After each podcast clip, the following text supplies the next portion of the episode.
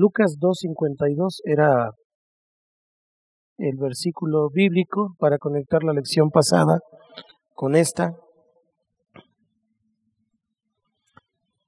Y dice la escritura, y Jesús crecía en sabiduría y estatura y en gracia para con Dios y los hombres.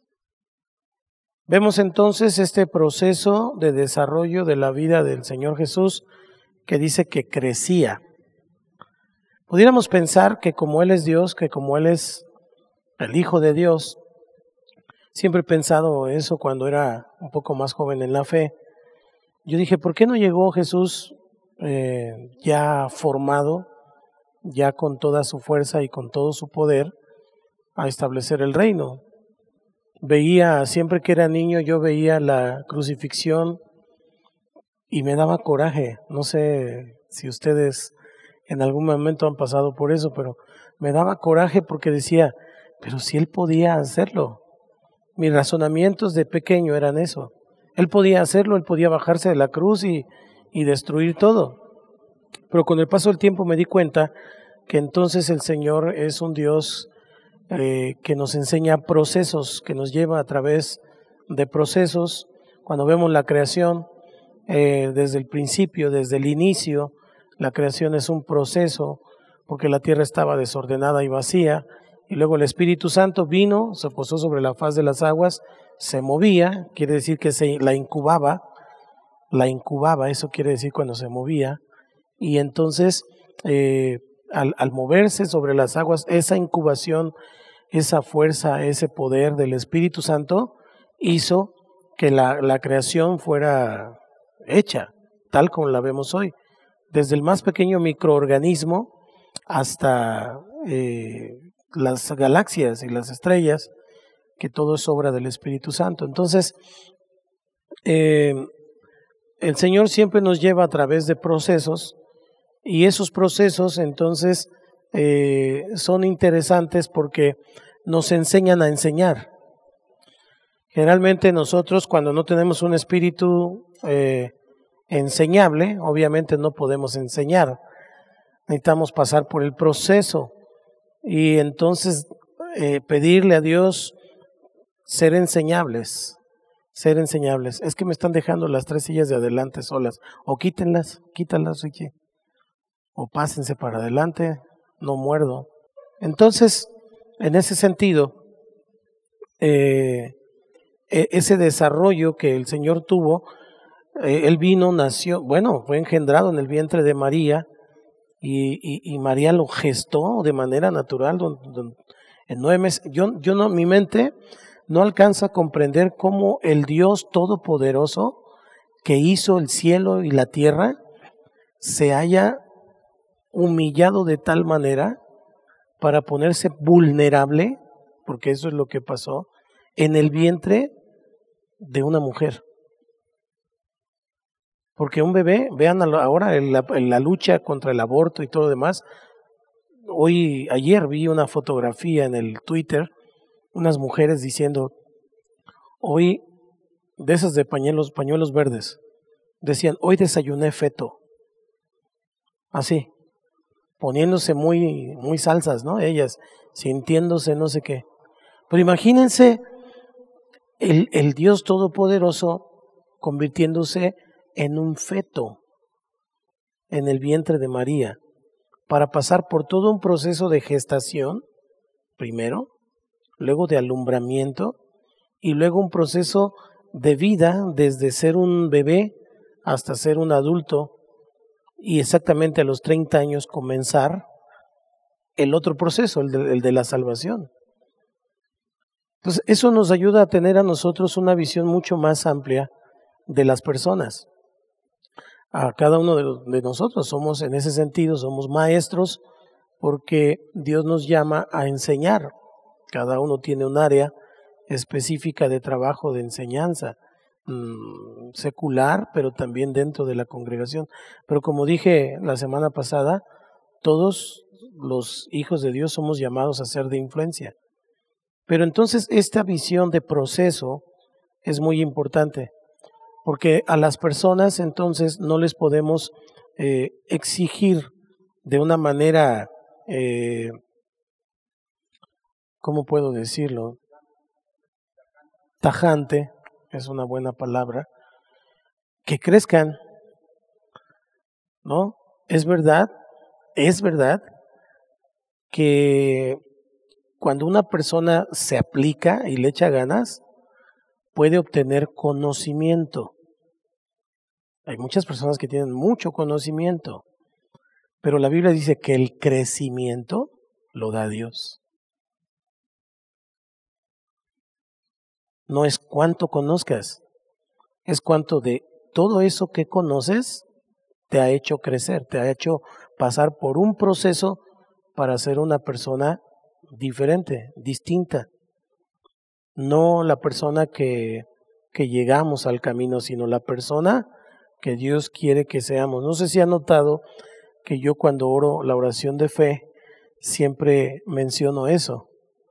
Eh, cuando estoy haciendo la oración de fe, siempre digo, Señor, bueno, a los que la, van a hacer, siempre digo, y hazme la persona que tú quieres que yo sea. Puedo decir una nueva criatura, porque así dice la nueva, la reina Valera. Porque el, el, que está en Cristo nueva criatura es, ¿no? Las cosas viejas pasaron, todas son hechas nuevas. Pero, pero no quiero decir cuando oro esa oración, hazme una nueva criatura, porque los que están orando la nueva la oración no saben qué es una nueva criatura o no entienden el concepto.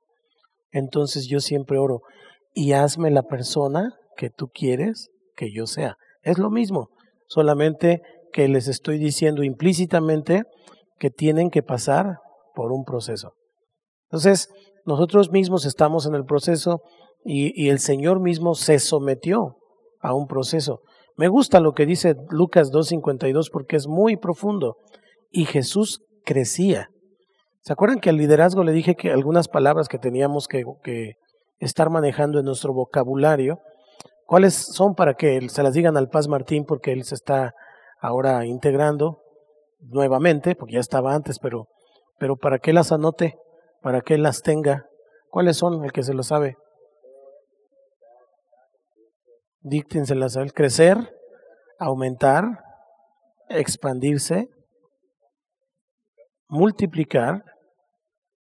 Son cinco, ¿no? Crear. Crear. Hoy, si se dan cuenta, eh, estamos en tiempos donde necesitamos forzosamente pasar por el proceso. Dios mismo está pasando por un proceso a la iglesia. Dios está queriendo hacer crecer la iglesia. Por ejemplo, esto de las redes sociales y los cursos ahora el online y todo eso, pues eso lo veíamos como muy lejano, como para alguien que se dedicaba a eso. Pero hoy es el pan de cada día en las iglesias. Me llegan invitaciones de muchos lugares para cursos, para para este congresos, me invitaron a un congreso, a participar a un congreso online, dando una, una conferencia. Recientemente los de CC de Ensenada, ¿no? Estuvimos ahí también con lo de los dones. Entonces, esto es algo que Dios está haciendo y nos está metiendo por un proceso. Pero entonces dijimos la semana pasada que Jesús crecía en sabiduría y eso era el desarrollo intelectual que crecía en estatura, y eso es el desarrollo físico, lo dije la semana pasada, que crecía en gracia para con Dios, y eso se refiere al desarrollo espiritual, y luego dice que crecía en gracia para con los hombres, eso significa desarrollo social y emocional. Tenemos que darnos cuenta entonces que el desarrollo es parte del proceso, de un proceso más amplio. Como cristianos, como, como líderes, eh, no, no podemos solamente preocuparnos por otras áreas o solamente por la espiritual, sino que tienen que ir en conjunto. El error más grande que hemos cometido los cristianos es que llegamos a la iglesia y descuidamos todas las demás áreas y nos enfocamos en la espiritual, pensando que orar y alabar al Señor y leer la Biblia es, es espiritual. Lo es, pero también es espiritual cuidar nuestro cuerpo, también es espiritual aprender más, también es espiritual aprender a tratar a la gente y socializar con ellos. Entonces, eh, la verdad es que una persona no se puede desarrollar espiritualmente por completo si no lo hace también en las demás áreas de su vida. Si usted conoce a una persona que ha tenido, voy a poner entre comillas porque tendríamos que, que dirimir muy, de este lado, este, Miguel, por favor, no me quedes tan lejos. Eh, dirimir y, debatir qué es el éxito, ¿no? Y hoy está tan de moda que sin miedo al éxito, papi, ¿no? Ok. ¿Qué es el éxito realmente? Es algo que debemos profundizar en algún momento, porque es algo muy subjetivo, en realidad. Incluso puede ser no solo subjetivo, puede ser temporal. Es como la felicidad. ¿Qué es la felicidad, no? Momentos, estados, es muy subjetivo también. Por eso la Biblia habla de gozo, no de felicidad, porque el gozo tiene que ver con una actitud aún en medio de toda circunstancia, dentro de lo malo y de lo bueno. Pero si ustedes se fijan en una persona que consideremos de alto estatus, hablando del éxito que ya dije que es subjetivo, en alguna de las áreas de la vida, generalmente va a ser una persona que tiene un conocimiento, que es intelectual, a menos que sea un narco, ¿verdad? Y que finalmente pues se hizo la, la riqueza de la noche a la mañana. Pero de esa manera pues se va a ir. Pero no sé, yo he platicado, por ejemplo, con el pastor Bill, con el pastor Bremer, con, con hombres de Dios que tienen, hablando de mi ramo, que tienen una estatura, que han crecido, y yo veo que se preocupan por todas las áreas no solamente están enfocados en orar y en leer la palabra. ¿Qué es lo que pudiéramos pensar nosotros? No, el pastor Bremer se la debe pasar metido ahí, doblando las rodillas para tener tanta revelación. ¿No? O pensar que, eh, eh, ¿cómo se llama este? El de Saddleback. ¿Cómo se llama el de una vida con propósito? Rick Warren. Se la pasa solamente de rodillas, ¿no? Él escribió un libro que se los recomiendo si les interesa cuidar su cuerpo, que se llama el Plan Daniel. El Plan Daniel, así se llama. Y tiene que ver con comida, tiene que ver con lo que uno se mete. ¿Mandé? Eh, el ayuno intermitente, el mundo lo está poniendo, pero pues eso es de la Biblia desde hace no sé cuántos años, ¿no? Y hay algunas clases sociales que no necesitan clases de, o cursos de ayuno intermitente, los tienen todos los días por falta de alimento, pero eh, entonces es bien importante que nosotros podamos entender este concepto. Yo me iría muy contento esta tarde si nosotros entendiéramos esta parte, nada más, de poder desarrollarnos en todas las áreas, intelectualmente, físicamente, socialmente y emocionalmente. Un pastor o un líder que no es capaz de controlar sus emociones en medio de una situación tan complicada, sea a favor o en contra, es decir, con pedradas o con aplausos, de igual manera debe saber controlar sus emociones, para no decir barrabasadas, para no decir tonterías y echar a perder un alma o personas simplemente por no saber controlar sus emociones. ¿Me explico? Alguien que se deja llevar por sus emociones sin tener una inteligencia emocional, obviamente va a cometer muchos errores y muchas personas van a salir heridas. Y ninguno de nosotros quiere ser piedra de tropiezo. ¿Me explico? Entonces es importante. Una persona que se preocupa por su estado físico, pues es obvio que va a rendir más años, ¿no? Sirviendo al Señor. ¿Te imaginas el Señor, tú le dices, Señor, este, quiero servirte toda mi vida. Y cuando llegas allá, el Señor te reclama, oye, me robaste 15 años. ¿Cómo que te robé 15 años? Nunca hiciste ejercicio, hijo. Te moriste antes de tiempo y me prometiste servirme toda tu vida. ¿Sí me explico? Jesús crecía en todas esas áreas. Por eso podemos entender que Jesús no era un hombre flacucho y debilucho como lo pintan los artistas de la Edad Media o como, o como, lo, lo ponen crucificado, ¿no? No, es un, no era un hombre color rosa, casi como nena, con su cabello rubio y rizado. Eh, no, Jesús era un hombre, era, era machín. Tenía callos en las manos, caminaba kilómetros, estaba soleado porque pues no había en ese tiempo Copperton. Era un hombre que trabajaba la carpintería, estaba musculoso. O sea, no era, no era un hombre que, que, que pasara desapercibido o inadvertido. Cuando se le ponían enfrente, vean los pasajes de la Biblia, él simplemente se, se plantaba y no, como que no le entraban, porque Jesús no era un blandengue, era el hombre, por excelencia, Jesús era el hombre, pero se desarrolló en todo esto, él era capaz de hablar tanto con los del templo como con las autoridades civiles. Él podía hablar con una mujer que tenía cinco maridos, o con un pescador, o con un cobrador de impuestos, etcétera, etcétera. Esto lo pongo porque, porque me oigo mejor como, como monitor esta cosa. Entonces, eh, es importante que nosotros, eh, no, no necesito más monitor. Nada más es que aquí me oigo bien. Entonces, eh, eso es muy importante para que podamos entonces establecer lo que Dios quiere. Entonces, en algunos campos de batalla eh, del crecimiento, cuando analizamos, les dejé de tarea que analizara la semana pasada cómo andábamos, cómo andábamos en lo físico, cómo andábamos en lo emocional, en lo social y en lo espiritual.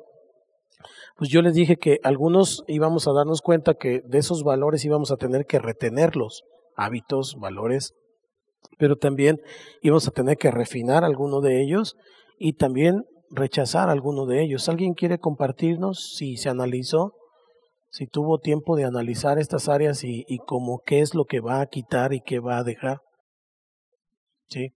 Fíjense que este virus, qué, bueno que toca, tocas el tema, porque este virus de alguna manera está haciendo crecer a la iglesia, porque una de las condiciones es mantener una buena actitud para no agüitarte. Si te agüitas, tu cuerpo se empieza a descomponer.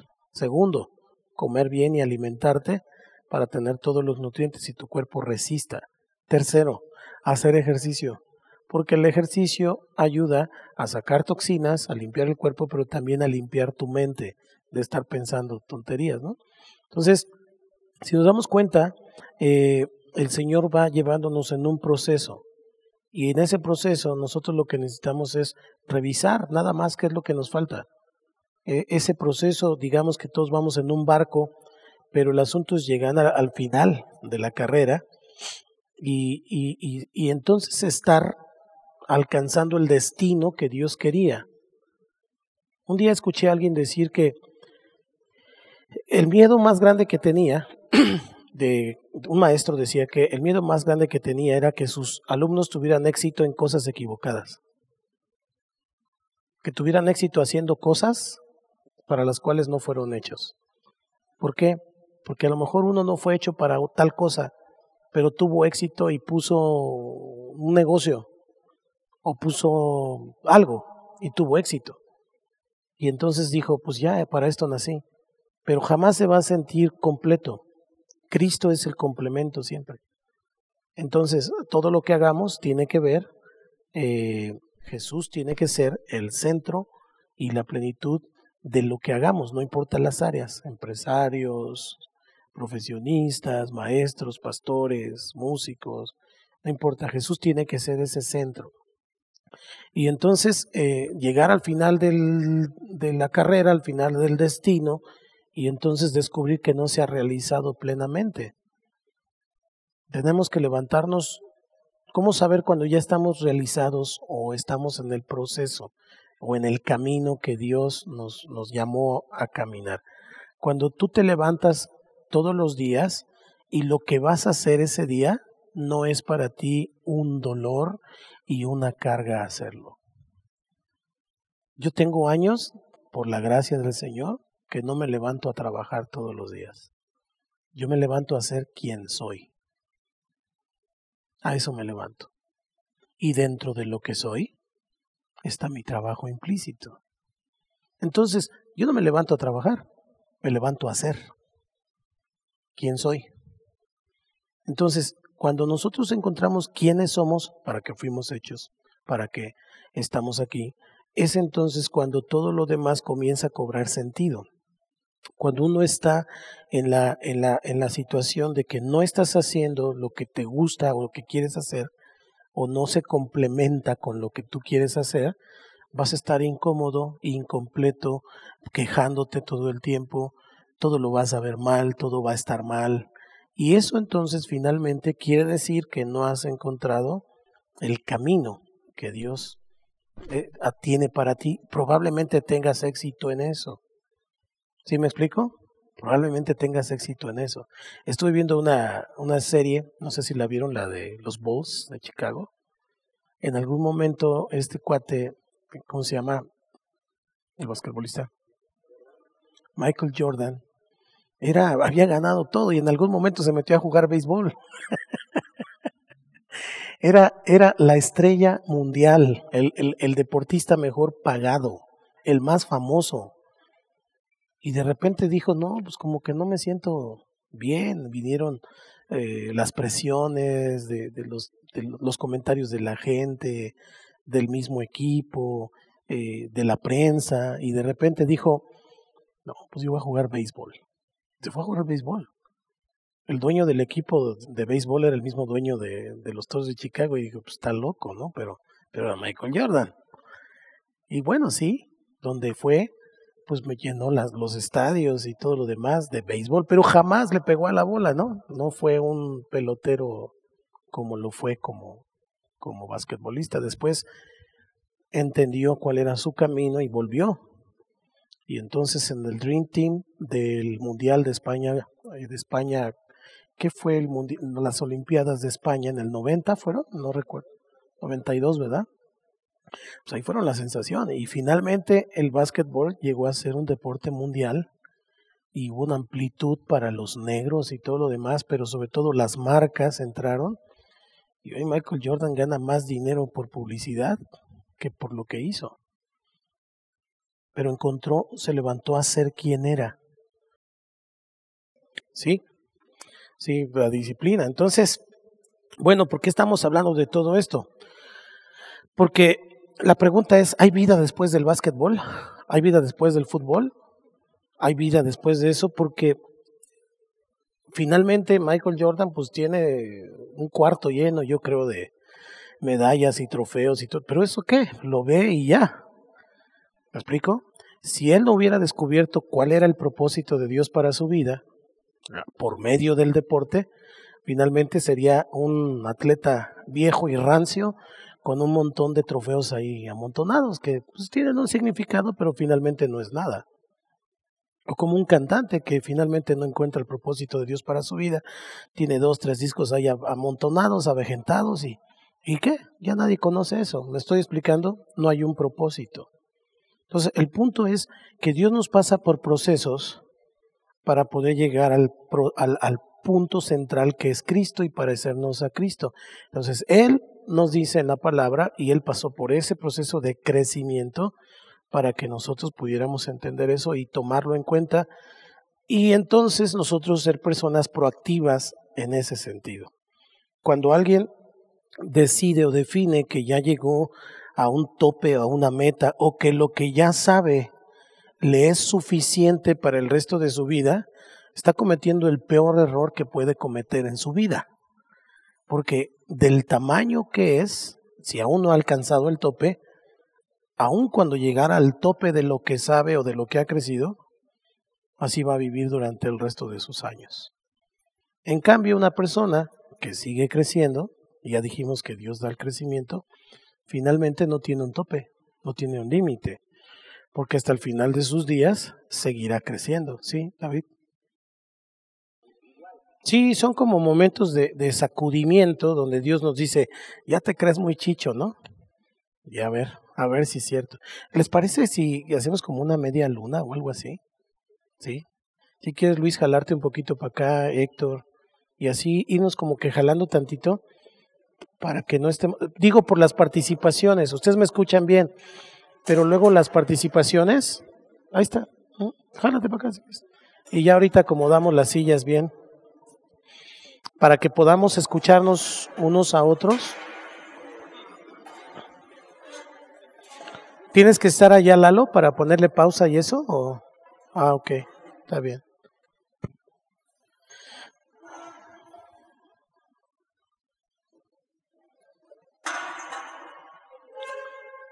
Muy bien, entonces pues vamos a, a ver la dimensión intelectual. Vamos a ver rápidamente estos asuntos este, y la, dimensión intelectual.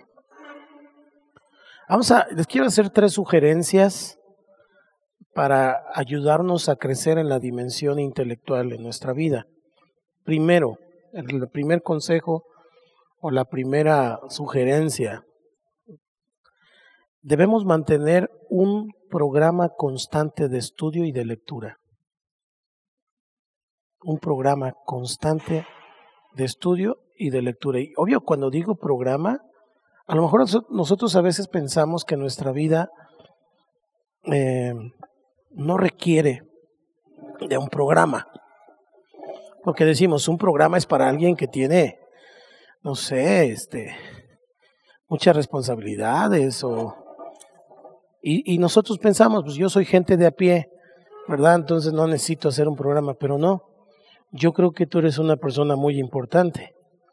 Entonces tú necesitas planificar cuándo vas a leer, cuándo vas a, a estudiar. Tienes que entender algo. Los líderes son lectores y los lectores son líderes. Un líder que no lee no puede ser un líder. Puede ser un jefe de vez en cuando, pero los líderes son lectores y los lectores son líderes.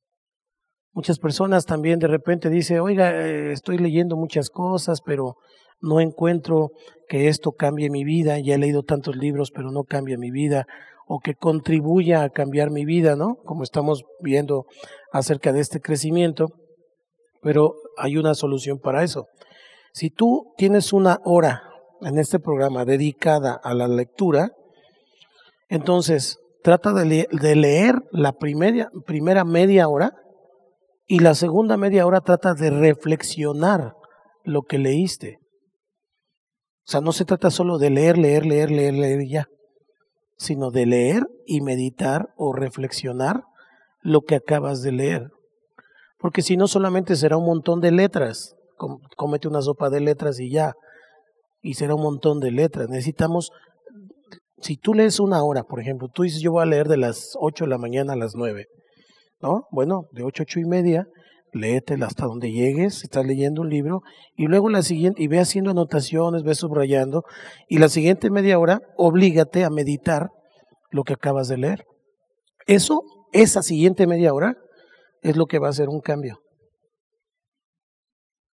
Eso es lo que va a hacer el cambio, porque si no, solamente vas a tener una información pero no buscamos información, buscamos transformación. No se trata de darle a la gente, acuérdense que les dije que no podemos dar lo que no tenemos.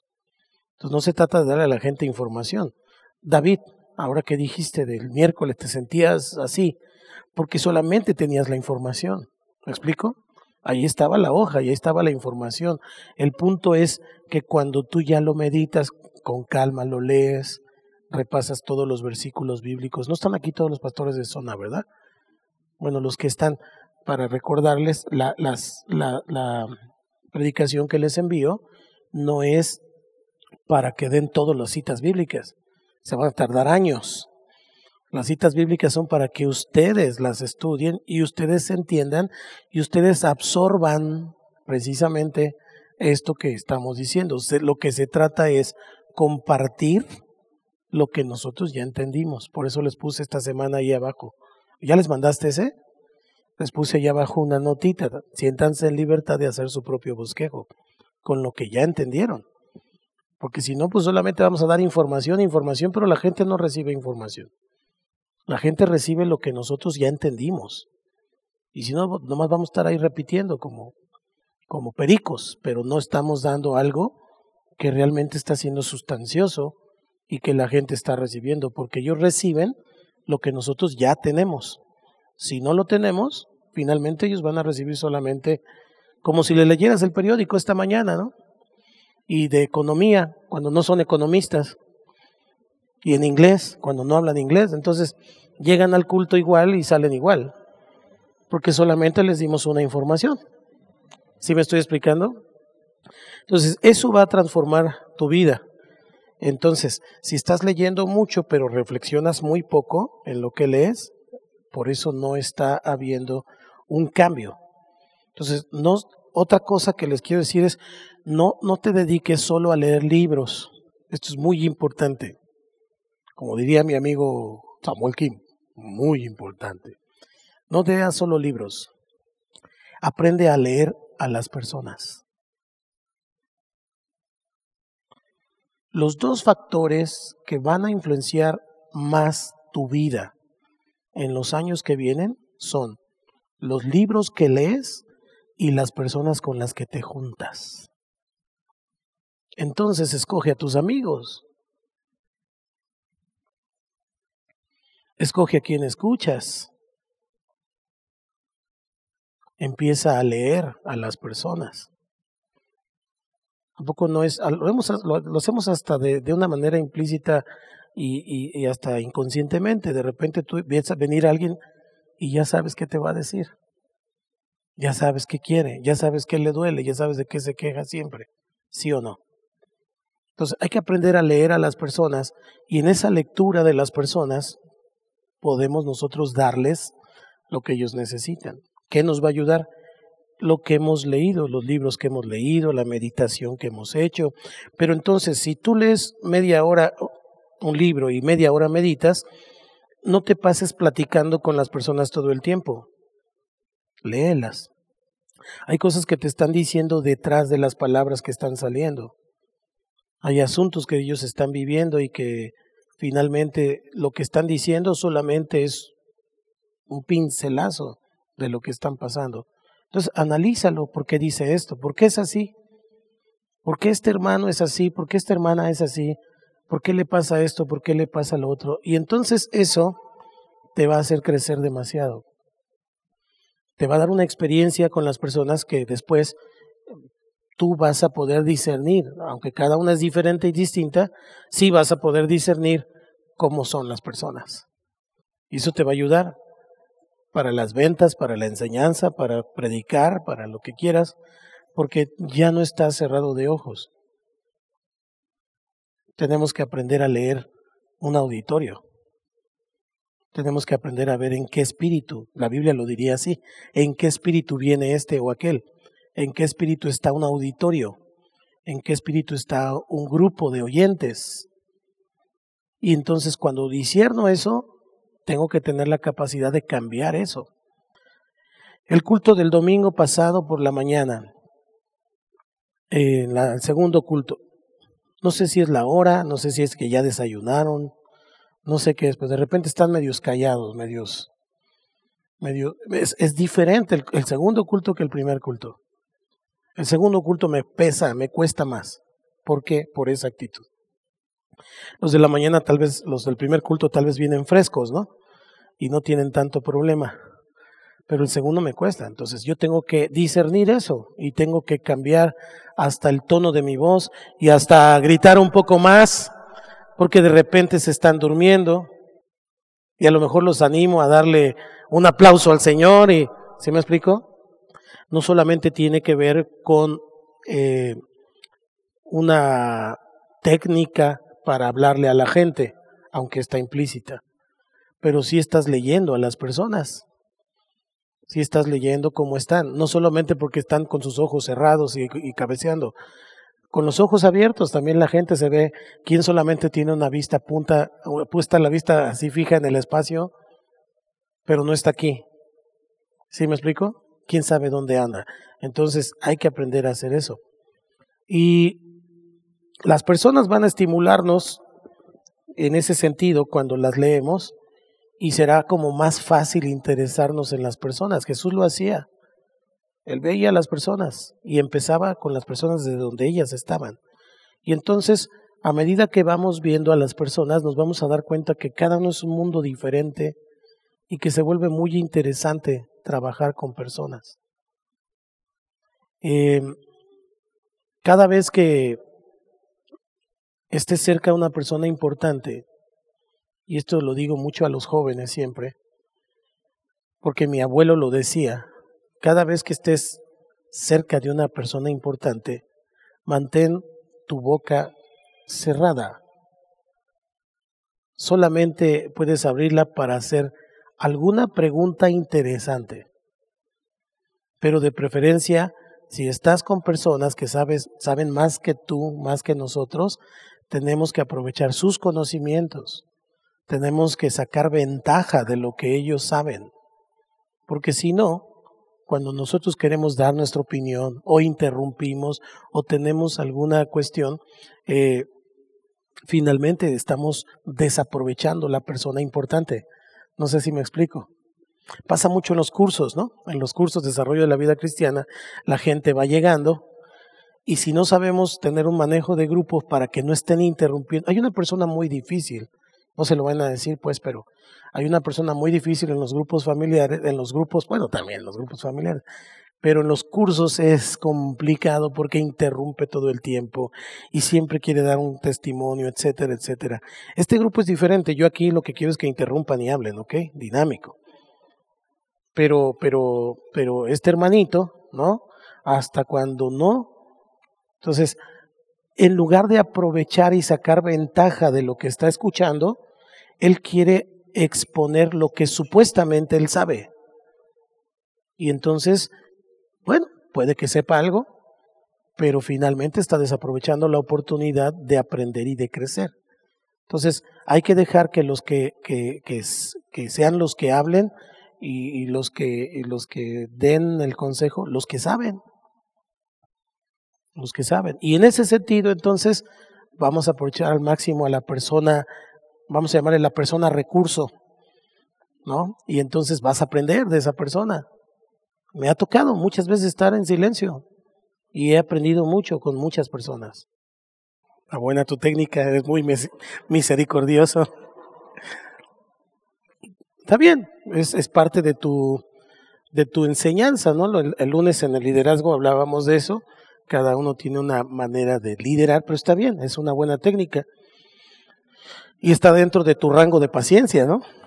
Porque a lo mejor a lo mejor yo le diría, al final, hermano, no me digas ahorita otra cosa. No sé, depende el tema, depende lo que estemos hablando, pero es una buena alternativa eso para los que pónganles chamba y ya. Entonces, eso es muy importante. Siguiente, siguiente consejo. Les recomiendo no solamente el primero no es que estén en estudio y lectura, ¿no? O sea, y la meditación, no. El segundo es que estén en educación continua. Hoy hay tantas oportunidades de tener algún curso en línea. Hay muchas oportunidades, no solamente cursos que, que, que son bíblicos, hay cursos para, por ejemplo, para mejorar la enseñanza, el contenido, para desarrollar ciertas habilidades. Sí, todo sirve, todo sirve, todo sirve. Yo estoy ahorita en, en, en, en, un curso de seis semanas que es este PNL, programación neurolingüística. A veces pensamos que eso no sirve. Sí sirve. Sí sirve y no es una cuestión loca psicológica en donde, pero nosotros tenemos que acordarnos que nuestra mente e, es un disco duro. Y en ese disco duro se va grabando un montón de cosas desde que somos niños hasta el día de hoy.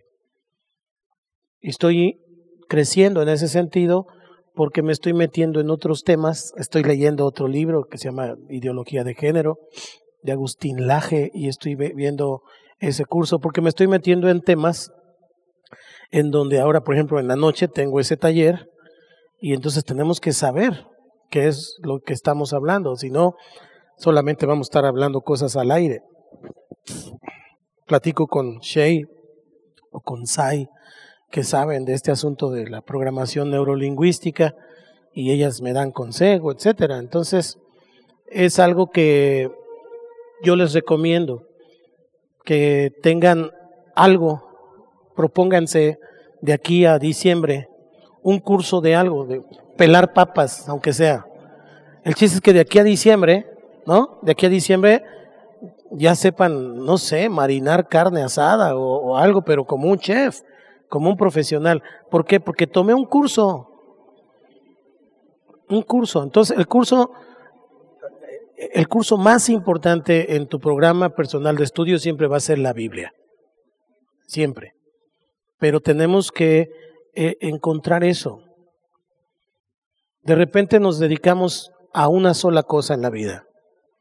Y entonces perdemos la visión de todas estas áreas que Jesús dijo que teníamos que crecer.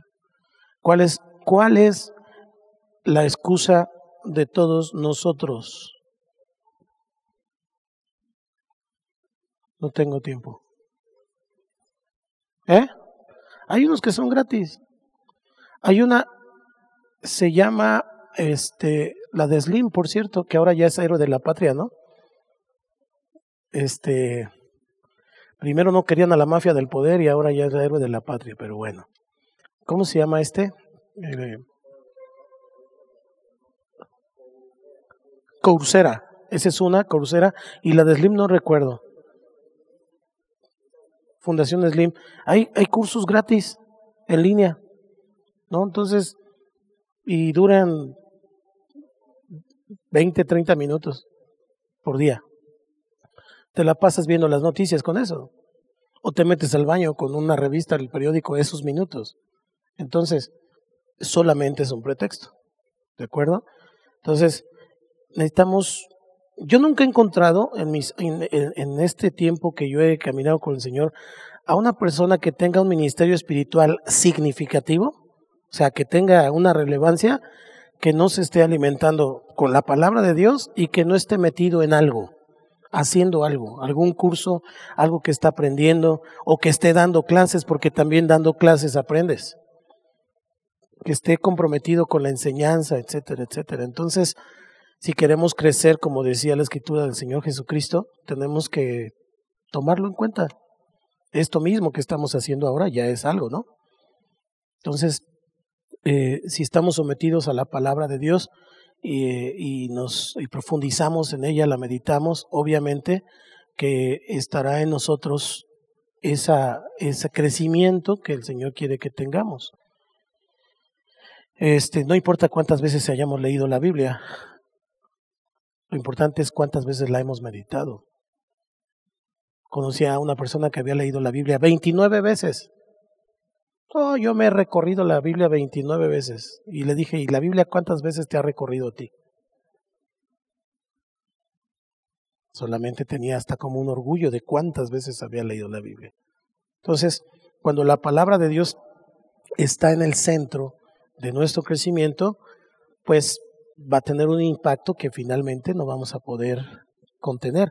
Subí un videíto y se los mandé a líderes, donde dice en un estudio, ¿no?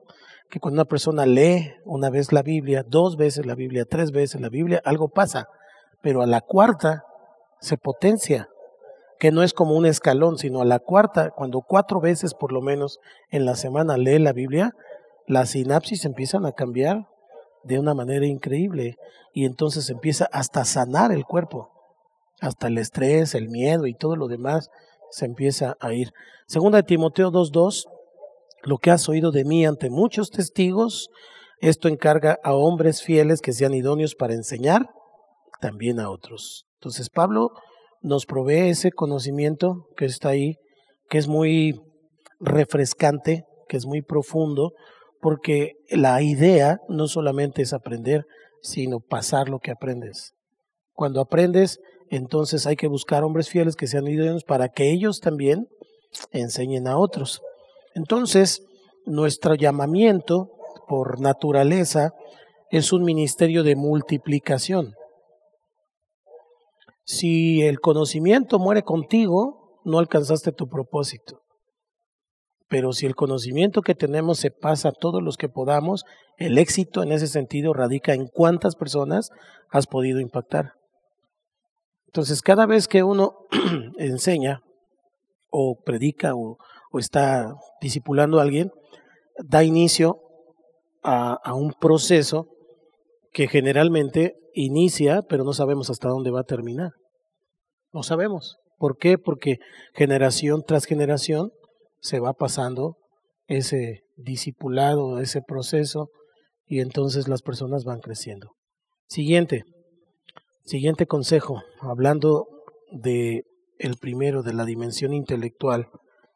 Eh, conozca a las personas. Pueden ser tus estudiantes, pueden ser tus discípulos, pueden ser eh, la gente con la que colaboras en tu equipo. Aquí hay un truco, aquí hay un tip. Tenemos que convertirnos en una autoridad respecto a las necesidades y características generales de las personas que estamos instruyendo.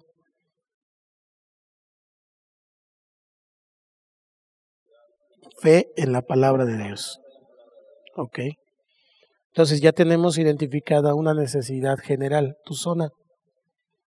¿Qué es la necesidad general? No me vayas a decir un pastor de zona, porque entonces sí.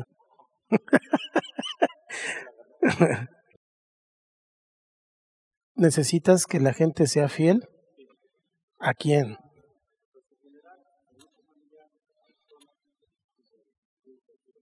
Ok, yo preferiría decir que a Dios, porque si tiene fidelidad a Dios, entonces cuando hay amor, no hay distancias, no hay pretextos, no hay nada. ¿Sí? Entonces, fíjense, tenemos que aprender entonces a conocer a nuestra gente. ¿Cuál es la necesidad de la gente que tengo? Yo, de manera general, he visto a la congregación, así hay, hay una necesidad de volver a creer, de volver a comprometerse. Porque lo que pasó en esta pandemia es dos cosas, miedo y falta de compromiso. La gente tiene miedo y el miedo provocó una falta de compromiso. Entonces, mis predicaciones han ido en ese sentido. Esta semana predicamos, no pierdas el ánimo, ¿no? ¿Por qué? Porque lo que estoy tratando de inyectar es eso, porque estoy viendo a la gente. No, no, no puedo agarrar la Biblia y solamente decir, Señor, dime, ¿qué quieres que predique? Sí, eso es parte. Pero el Señor también me va a decir, te di ojos, te di pensamiento, te di discernimiento, ¿tú qué ves? Tú que ves que necesitamos. Y entonces, de acuerdo al conocimiento general, puedo ver qué se requiere. Eso se aplica a cada grupo, a cada grupo familiar, a cada zona, a cada encargo. Y en ese sentido, entonces, ya el Señor me ayuda. ¿Ya me expliqué? Eso es una, pero vamos a ir más allá. En la medida que puedas, conócelos individualmente, no solo de manera general. Yo ya sé que le duele a este. ¿Sí me explico? Sé que le duele porque pues aquí lo tengo. Sé de qué patita cogea y sé en qué es fuerte y sé en qué es débil, en qué le falta crecer. Y bueno, yo creo que con cada uno de ustedes puede ser la misma circunstancia, porque pues por una, alguna razón también están aquí esta tarde, ¿no?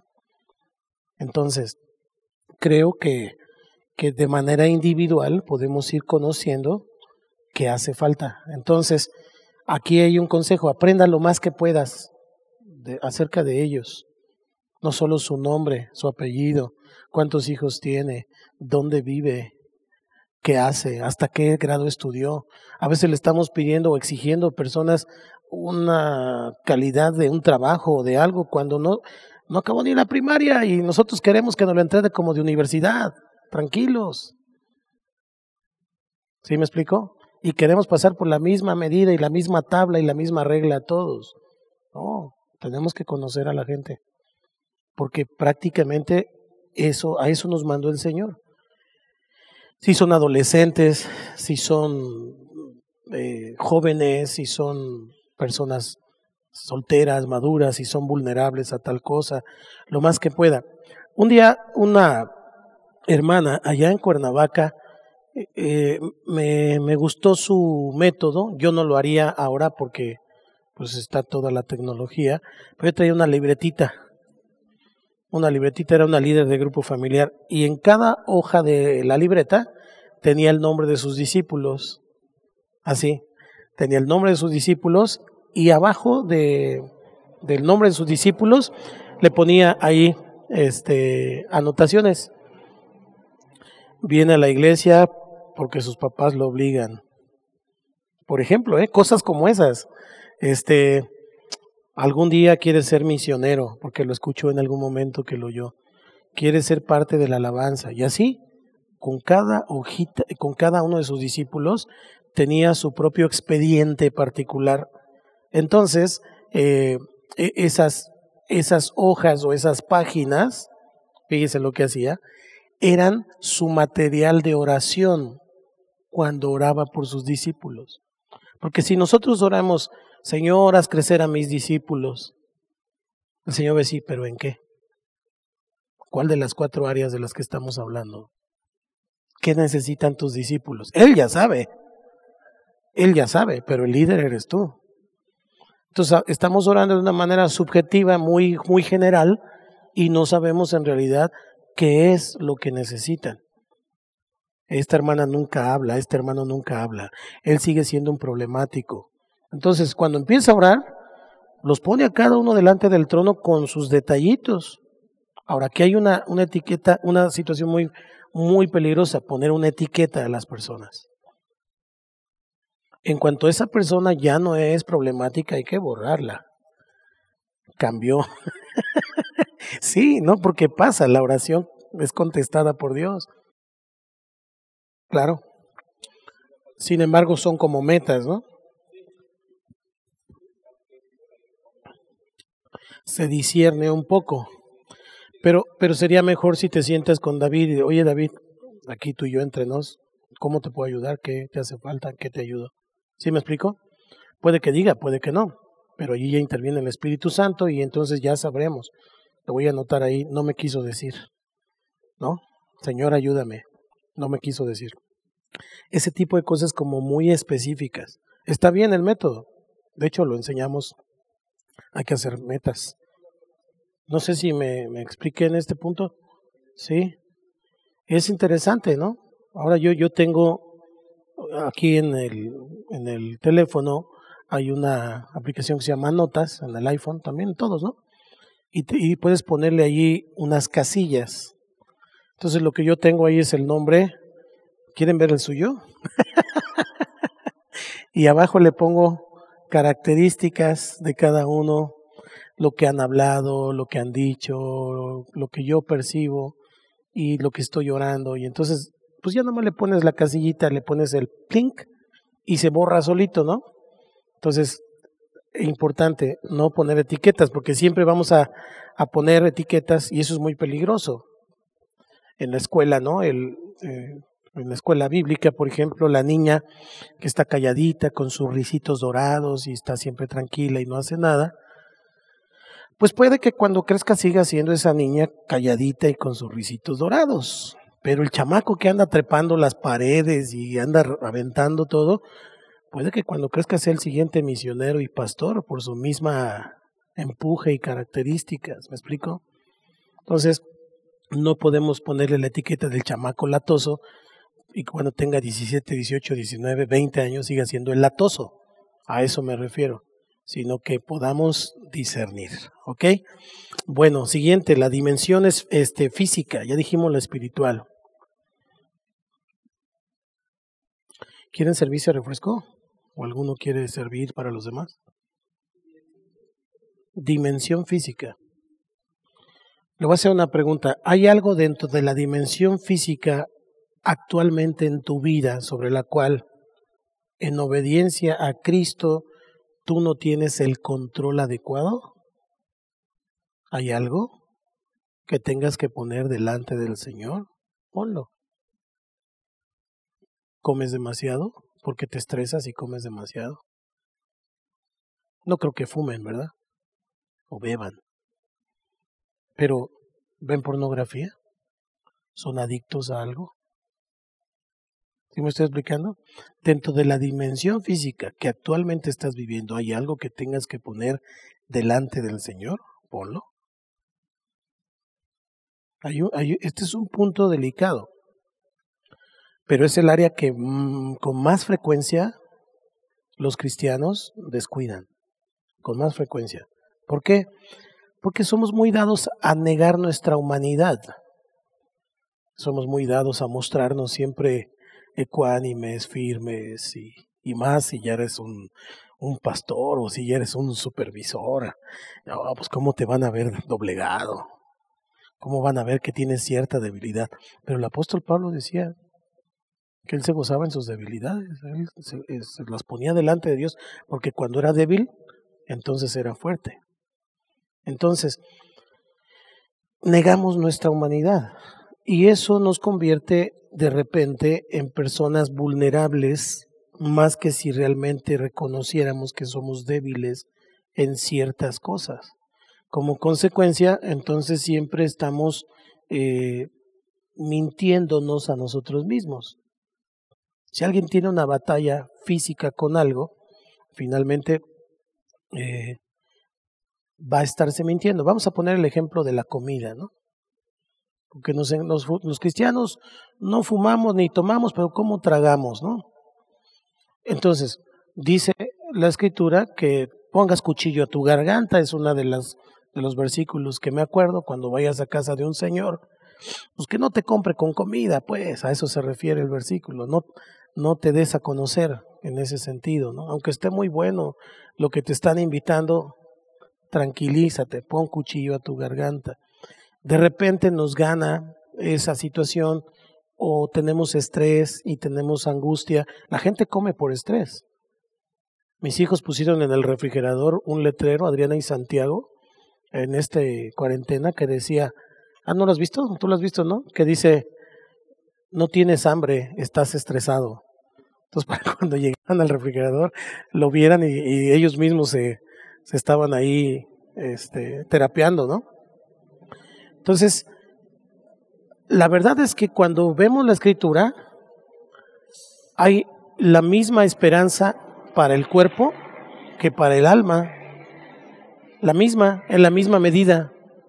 Porque cuando el Señor venga, vas a resucitar y te va a dar un cuerpo glorificado. Ese cuerpo glorificado tiene relación con el que tienes ahora. Jesús tenía un cuerpo resucitado, glorificado, pero aún tenía las marcas. Si estaba glorificado, ¿por qué le quedaron las marcas en las manos y en los pies? Sí. ¿Me explico? Pues igual, si nosotros no cuidamos nuestro cuerpo, las marcas te van a quedar cuando tú, cuando, cuando venga el Señor y, y, y sea glorificado tu cuerpo, te van a quedar. Entonces, la Biblia está llena de, de, enseñanza y es asombroso cuántas veces habla del cuerpo. Hasta la iglesia, pues, la, la, la, tiene como esa imagen del cuerpo de Cristo. Yo creo que necesitamos entender esa parte. Hablamos mucho de tener la plenitud, la llenura del Espíritu Santo, y entonces tendemos a aplicar ese concepto y, oramos y pedimos al Señor que, que nos llene de su presencia, pero, pero al afligirnos tanta nuestra carne para que el Espíritu venga, finalmente descuidamos también nuestro cuerpo. Entonces, es muy importante tomar en cuenta eso. Tus finanzas, por ejemplo, están en control, están bajo control.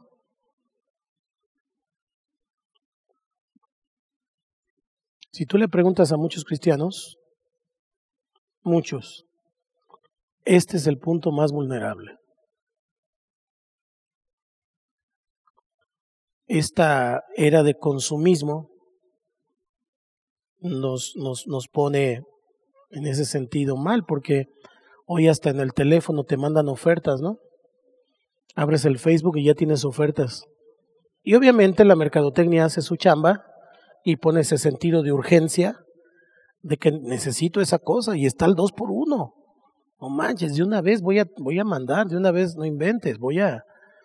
Y entonces la gente se endeuda sin necesidad y finalmente cuando se da cuenta sus finanzas están mal. Entonces es muy importante que nosotros, hablando de lo físico, ¿por qué, ¿por qué entran las finanzas en lo físico? Porque te agobia, porque las deudas te matan, las deudas te consumen.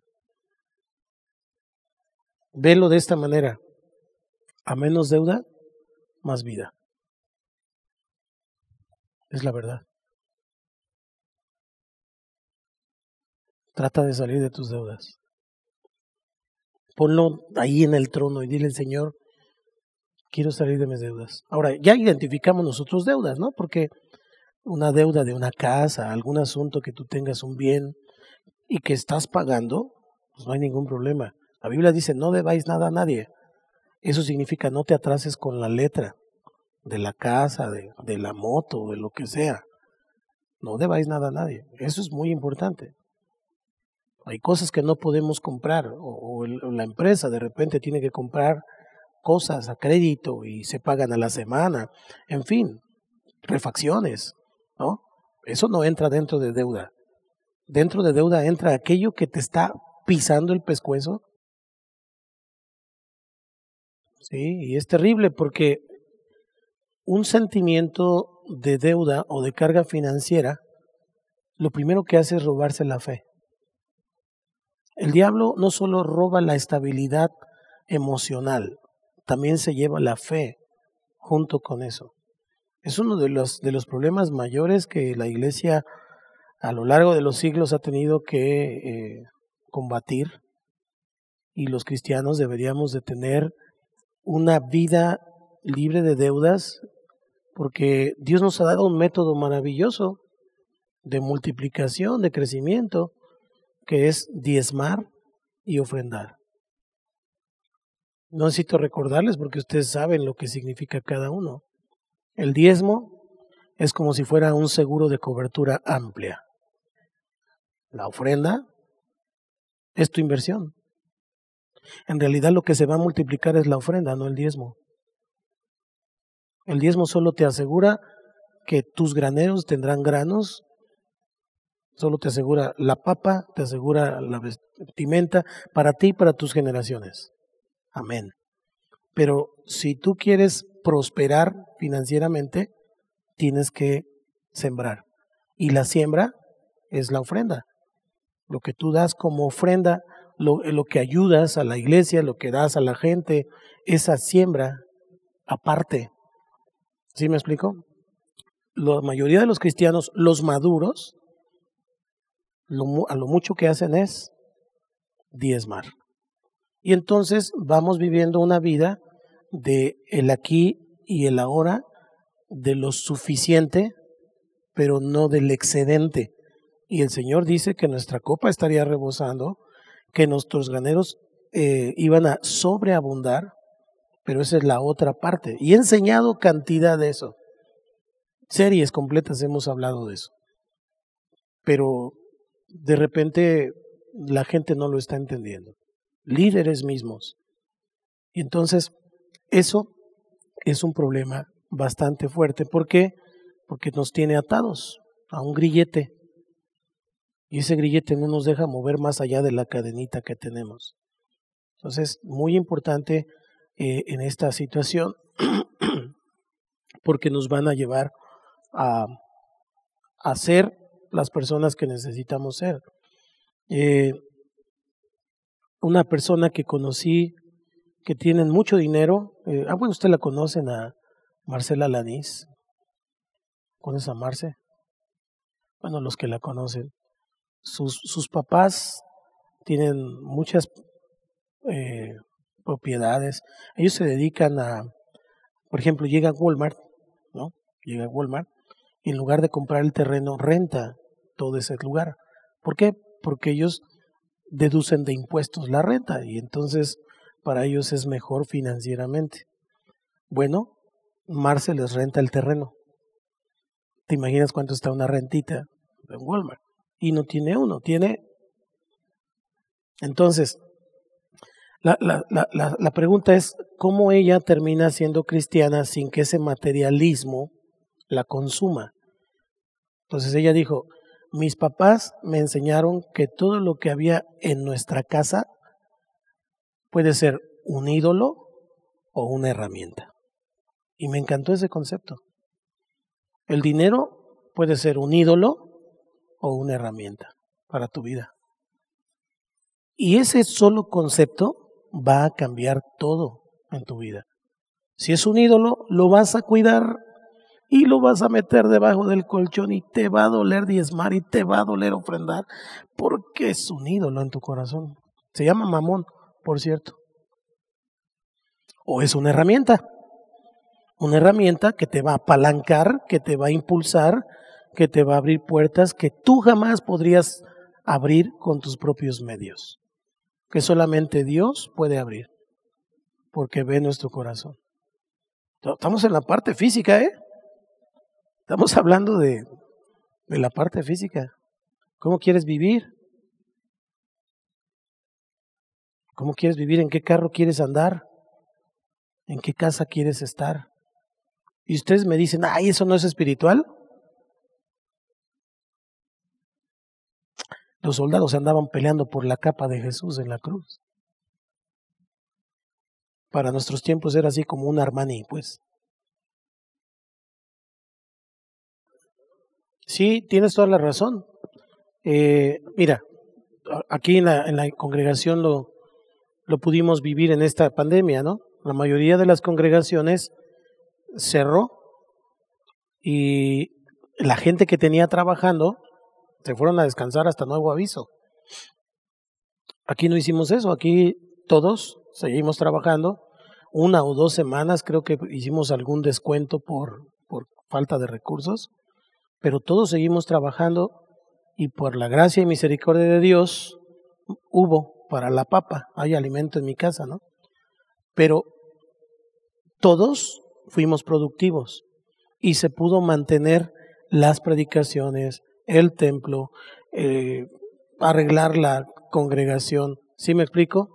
Si yo hubiera tomado, por ejemplo, eso de administrar los centavos, en lugar de pensar en todo lo que tenemos que hacer, hubiera salido contraproducente, porque a lo mejor pudiera haber juntado algo de dinero, pero no hubiéramos hecho todo lo que hemos hecho.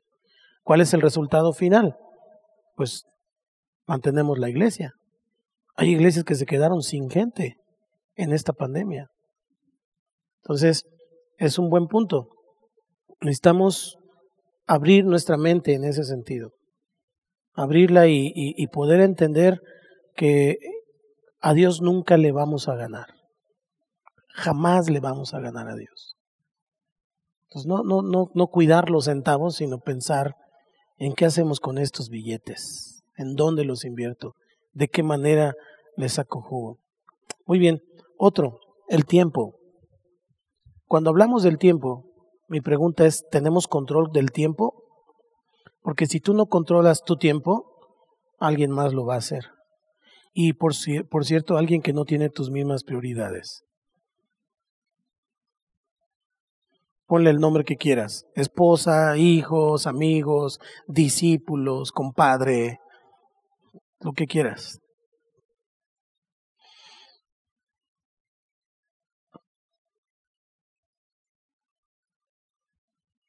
Tu tiempo tiene que ser administrado de una manera sabia porque es el recurso más valioso que tienes. Ni siquiera el oro, ni siquiera la plata. Pregunta a los que están ahora internados, a los que están a punto de partir, si no quisieran un año más, ¿cuánto pagarían por un año más? ¿Cuánto pagarían por diez años más de vida? Entonces el tiempo no es cualquier cosa. Había una canción del mundial que decía sabia virtud de conocer el tiempo. Y Eclesiastés, Eclesiastés lo dice muy claramente, hay tiempo de todo y para todo. No quiere decir que todo el tiempo seas productivo, ¿no? Porque esa es otra onda también de esta nueva era. No, también hay que descansar, estamos hablando de lo físico. También, pero hay que ser sabios hasta para eso tienes que encontrar con qué descansas. Y a mí me pasa algo muy curioso. Yo descanso leyendo. De verdad, yo me, me acuesto y me pongo a leer y mi mente descansa. Generalmente leo un tema que no tenga que ver con lo que estoy haciendo. ¿Ya? Estoy leyendo ahora un libro que se llama eh, eh, El espíritu de la paternidad de Miles Monroe, un libro muy viejo ya, antes de que John Maxwell fuera famoso, ya él hablaba de todos estos temas y lo estoy releyendo y me estoy gozando, sobre todo ahora que estamos viviendo todos estos tiempos feministas y este tipo de ondas, está muy bueno el libro, a lo mejor por ahí hago algún estudio para compartirlo después con varones que también nos hace falta trabajar con los balones de Dios. Aleluya. Tu vida sexual para los que son casados, ¿cómo está? Muchos cristianos tienen miedo de que Jesús invada su vida sexual. Tengo un libro así, de este tamaño, azul con letras doradas, que se llama Cristo y el sexo. ¿Mm? Ahorita lo traigo, ahorita los, se los enseño. Pero por lo menos el acto matrimonial después de los 40, o el primero. Necesitamos entender para los que son casados y los que se van a casar en algún día, pues Dios los ayude. Que Jesucristo nos puede liberar de, de, ese tipo de traumas, de situaciones que de repente venimos arrastrando desde el pasado y que no nos dejan compenetrarnos de una manera profunda, porque esa es la relación más íntima que existe sobre la tierra. O sea, no existe otra. Si eso no ocurre, no pasa, finalmente hay un desequilibrio en todo lo demás y un peligro también. Entonces es muy importante que nos revisemos, que vayamos al médico. Si de repente no hay fuerzas, pues hay vitaminitas, mis hermanos. Cómprenle miel TAC, sale muy buena. O de la que traen de Guayapan. Me trajo apenas una ¿Cómo se llama la cosa esa que me estoy tomando? Mm, me ha salido buenísima. Jalea real. No, se los digo en serio, ¿eh? Podemos estar bromeando con el asunto, pero es en serio. ¿Tú qué cosa? Estoy hablando a los casados. Se está balconeando solo este.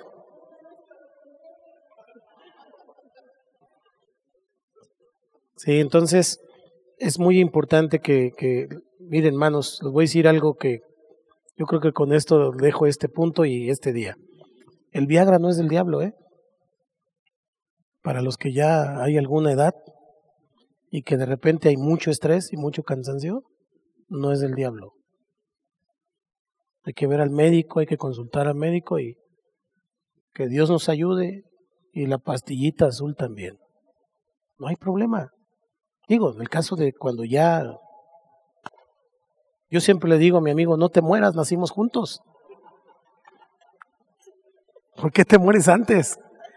Nacimos juntos. Entonces, hermanos, su dieta, sus ejercicios, eh, descansar, dormir, todo en exceso es malo, por supuesto, pero necesitamos atender eso porque si no, descuidamos. Cuando tendemos a, hacer una cosa más, desequilibramos la otra. Entonces, lo que se trata o el arte de esto que, que estamos estudiando es que tenemos que ser equilibrados. No sé si les pasa, pero yo con la edad eh, duermo más tarde y me levanto más temprano. ¿O no era así la cosa?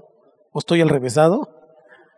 No, de verdad, yo me duermo a las 11, 12 de la noche, a las 6 de la mañana ya desperté, 7 de la mañana, ya no puedo dormir más. Ya como que necesito, pienso, yo he analizado eso también y pienso que eh, la edad, como ya estoy teniendo más edad, siento como que la vida se me está yendo y entonces como que quiero aprovechar más el tiempo. No, en serio, ¿eh? En serio, apenas llegó aquí el monitor, hijo, antes de hace como dos horas. Bueno, siquiera al final, ¿no? Entonces, eh, pues mis hermanos, yo creo que necesitamos poner atención. La próxima semana vamos a hablar de la dimensión social y la emocional y también vamos a ver si alcanzamos otro tema, pero Me gustaría cerrar con algunas este, palabras de cada uno de ustedes